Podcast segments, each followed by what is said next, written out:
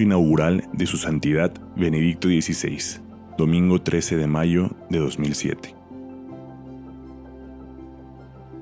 Queridos hermanos en el episcopado, amados sacerdotes, religiosos, religiosas y laicos, queridos observadores de otras confesiones religiosas. Es motivo de gran alegría estar hoy aquí con vosotros para inaugurar la quinta conferencia general del Episcopado Latinoamericano y del Caribe, que se celebra junto al santuario de Nuestra Señora Aparecida, patrona del Brasil. Quiero que mis primeras palabras sean de acción de gracias y de alabanza a Dios por el gran don de la fe cristiana a las gentes de este continente. Deseo agradecer igualmente las amables palabras del señor cardenal Francisco Javier Errázuriz Osa, obispo de Santiago de Chile y presidente del CELAM, pronunciadas en nombre también de los otros dos presidentes de esta conferencia general y de los participantes en la misma. 1. La fe cristiana en América Latina. La fe en Dios ha animado la vida y la cultura de estos pueblos durante más de cinco siglos.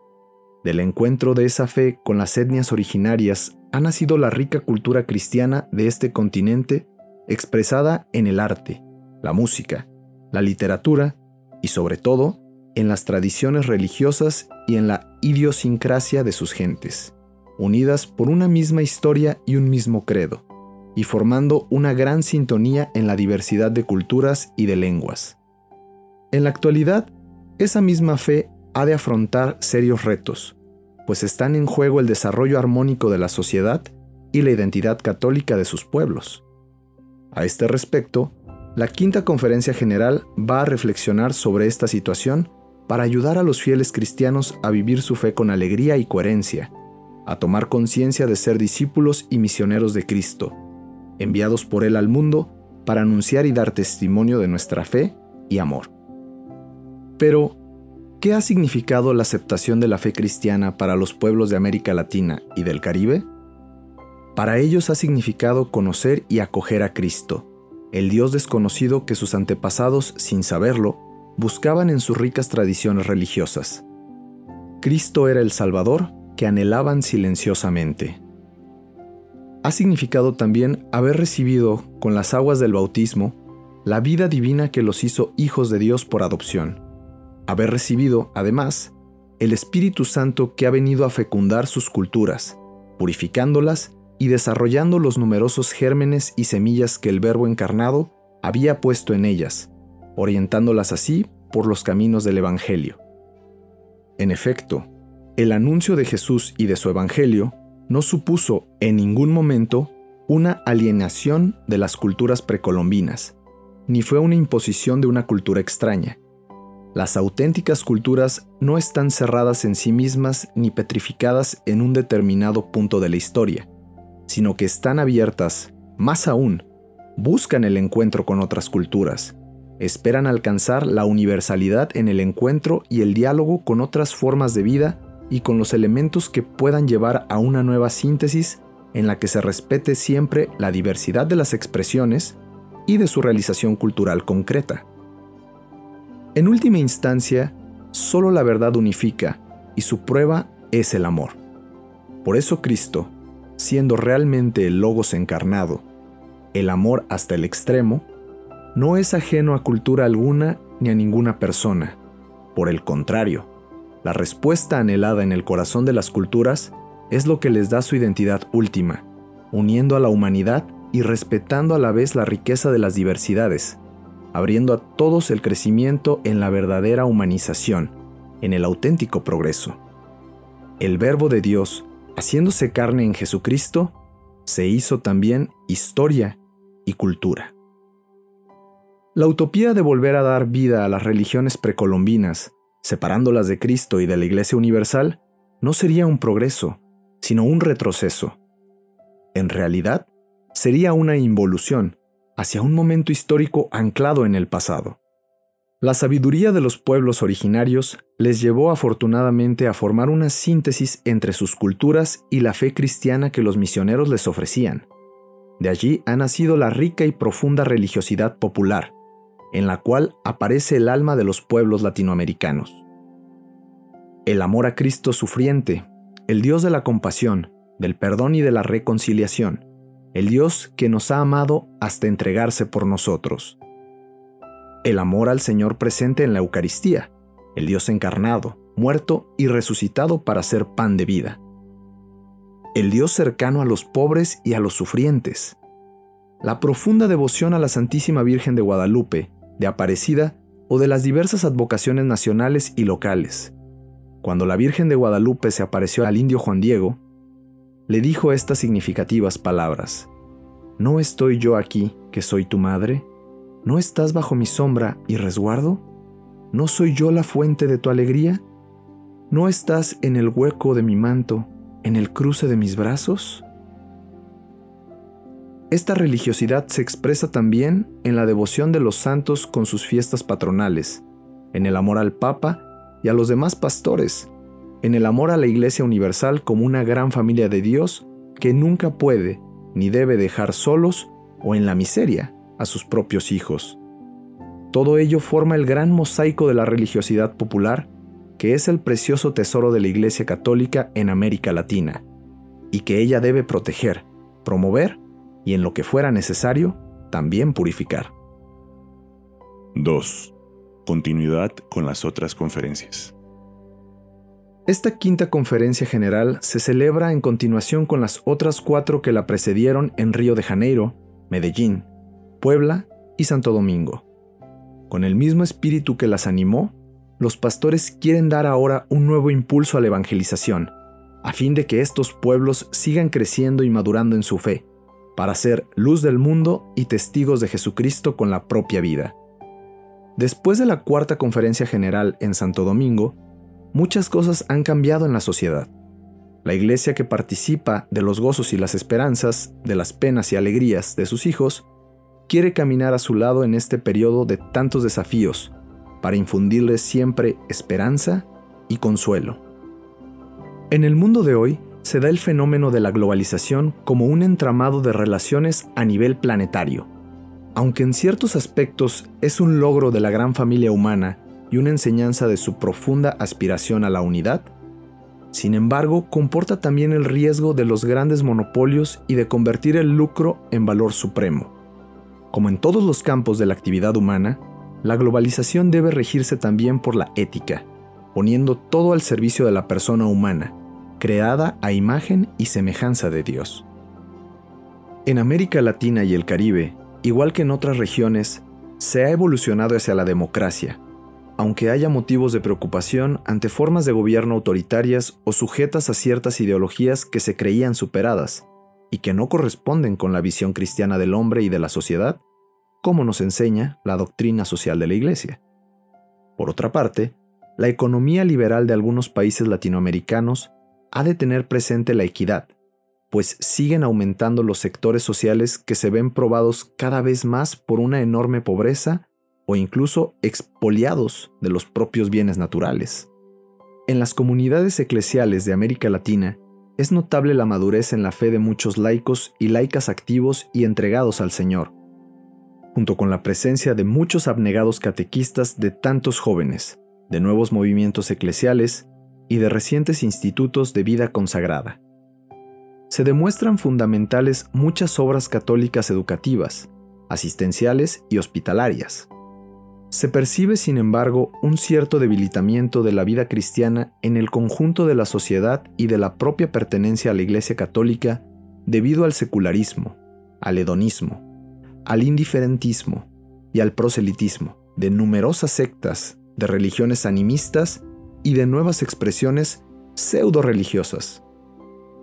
Todo ello configura una situación nueva que será analizada aquí en Aparecida. Ante la nueva encrucijada, los fieles esperan de esta quinta conferencia una renovación y revitalización de su fe en Cristo, nuestro único Maestro y Salvador, que nos ha revelado la experiencia única del amor infinito de Dios Padre a los hombres. De esta fuente podrán surgir nuevos caminos y proyectos pastorales creativos que infundan una firme esperanza para vivir de manera responsable y gozosa la fe e irradiarla así en el propio ambiente. 3. discípulos y misioneros. Esta conferencia general tiene como tema Discípulos y misioneros de Jesucristo para que nuestros pueblos en Él tengan vida. La Iglesia tiene la gran tarea de custodiar y alimentar la fe del pueblo de Dios, y recordar también a los fieles de este continente que, en virtud de su bautismo, están llamados a ser discípulos y misioneros de Jesucristo. Esto conlleva seguirlo, vivir en intimidad con Él, imitar su ejemplo y dar testimonio. Todo bautizado recibe de Cristo, como los apóstoles, el mandato de la misión. Id por todo el mundo y proclamad la buena nueva a toda la creación. El que crea y sea bautizado, se salvará. Pues ser discípulos y misioneros de Jesucristo y buscar la vida en Él supone estar profundamente enraizados en Él. ¿Qué nos da Cristo realmente? ¿Por qué queremos ser discípulos de Cristo? Porque esperamos encontrar en la comunión con Él la vida, la verdadera vida digna de este nombre, y por esto queremos darlo a conocer a los demás, comunicarles el don que hemos hallado en Él. Pero, ¿es esto así? ¿Estamos realmente convencidos de que Cristo es el camino, la verdad y la vida? Ante la prioridad de la fe en Cristo y de la vida en Él, formulada en el título de esta quinta conferencia, podría surgir también otra cuestión. ¿Esta prioridad podría ser acaso una fuga hacia el intimismo, hacia el individualismo religioso, un abandono de la realidad urgente de los grandes problemas económicos, sociales y políticos de América Latina y del mundo, y una fuga de la realidad hacia un mundo espiritual? Como primer paso podemos responder esta pregunta con otra. ¿Qué es esta realidad? ¿Qué es lo real? ¿Son realidad solo los bienes materiales, los problemas sociales, económicos y políticos? Aquí está precisamente el gran error de las tendencias dominantes en el último siglo error destructivo como demuestran los resultados tanto de los sistemas marxistas como incluso de los capitalistas. Falsifican el concepto de realidad con la amputación de la realidad fundante y por esto decisiva, que es Dios. Quien excluye a Dios de su horizonte falsifica el concepto de realidad y, en consecuencia, solo puede terminar en caminos equivocados y con recetas destructivas. La primera afirmación fundamental es, pues, la siguiente. Solo quien reconoce a Dios conoce la realidad y puede responder a ella de modo adecuado y realmente humano. La verdad de esta tesis resulta evidente ante el fracaso de todos los sistemas que ponen a Dios entre paréntesis. Pero surge inmediatamente otra pregunta. ¿Quién conoce a Dios? ¿Cómo podemos conocerlo? No podemos entrar aquí en un complejo debate sobre esta cuestión fundamental. Para el cristiano, el núcleo de la respuesta es simple. Solo Dios conoce a Dios. Solo su Hijo, que es Dios de Dios, Dios verdadero, lo conoce. Y Él, que está en el seno del Padre, lo ha contado. De aquí la importancia única e insustituible de Cristo para nosotros, para la humanidad. Si no conocemos a Dios en Cristo y con Cristo, toda la realidad se convierte en un enigma indescifrable. No hay camino y al no haber camino, no hay vida ni verdad. Dios es la realidad fundante, no un Dios solo pensado o hipotético, sino el Dios de rostro humano. Es el Dios con nosotros, el Dios del amor hasta la cruz. Cuando el discípulo llega a la comprensión de este amor de Cristo hasta el extremo, no puede dejar de responder a este amor si no es con un amor semejante. Te seguiré a donde quiera que vayas. Todavía nos podemos hacer otra pregunta. ¿Qué nos da la fe en este Dios? La primera respuesta es, nos da una familia, la familia universal de Dios en la Iglesia Católica. La fe nos libera del aislamiento del yo, porque nos lleva a la comunión el encuentro con Dios es, en sí mismo y como tal, encuentro con los hermanos, un acto de convocación, de unificación, de responsabilidad hacia el otro y hacia los demás. En este sentido, la opción preferencial por los pobres está implícita en la fe cristológica en aquel Dios que se ha hecho pobre por nosotros, para enriquecernos con su pobreza. Pero antes de afrontar lo que comporta el realismo de la fe en el Dios hecho hombre, tenemos que profundizar en la pregunta, ¿cómo conocer realmente a Cristo para poder seguirlo y vivir con Él, para encontrar la vida en Él y para comunicar esta vida a los demás, a la sociedad y al mundo? Ante todo, Cristo se nos da a conocer en su persona, en su vida y en su doctrina por medio de la palabra de Dios. Al iniciar la nueva etapa que la Iglesia Misionera de América Latina y del Caribe se dispone a emprender, a partir de esta quinta conferencia general en Aparecida, es condición indispensable el conocimiento profundo de la palabra de Dios. Por esto, hay que educar al pueblo en la lectura y meditación de la palabra de Dios, que ella se convierta en su alimento para que, por propia experiencia, vean que las palabras de Jesús son espíritu y vida. De lo contrario, ¿cómo van a anunciar un mensaje cuyo contenido y espíritu no conocen a fondo? Hemos de fundamentar nuestro compromiso misionero y toda nuestra vida en la roca de la palabra de Dios. Para ello, animo a los pastores a esforzarse en darla a conocer. Un gran medio para introducir al pueblo de Dios en el misterio de Cristo es la catequesis. En ella se transmite de forma sencilla y substancial el mensaje de Cristo Convendrá, por tanto, intensificar la catequesis y la formación en la fe, tanto de los niños como de los jóvenes y adultos. La reflexión madura de la fe es luz para el camino de la vida y fuerza para ser testigos de Cristo. Para ello, se dispone de instrumentos muy valiosos como son el Catecismo de la Iglesia Católica y su versión más breve, el Compendio del Catecismo de la Iglesia Católica.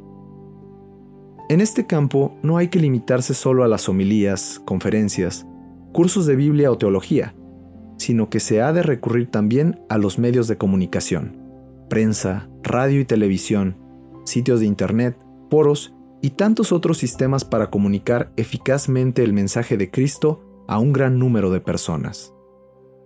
En este esfuerzo por conocer el mensaje de Cristo y hacerlo guía de la propia vida, hay que recordar que la evangelización ha ido unida siempre a la promoción humana y a la auténtica liberación cristiana.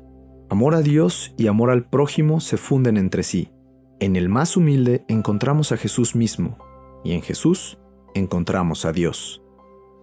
Por lo mismo, será siempre necesaria una catequesis social y una adecuada formación en la doctrina social de la Iglesia, siendo muy útil para ello el compendio de la doctrina social de la Iglesia, la vida cristiana no se expresa solamente en las virtudes personales, sino también en las virtudes sociales y políticas. El discípulo, fundamentado así en la roca de la palabra de Dios, se siente impulsado a llevar la buena nueva de la salvación a sus hermanos. Discipulado y misión son como las dos caras de una misma medalla. Cuando el discípulo está enamorado de Cristo, no puede dejar de anunciar al mundo que solo Él nos salva en efecto, el discípulo sabe que sin Cristo no hay luz, no hay esperanza, no hay amor, no hay futuro.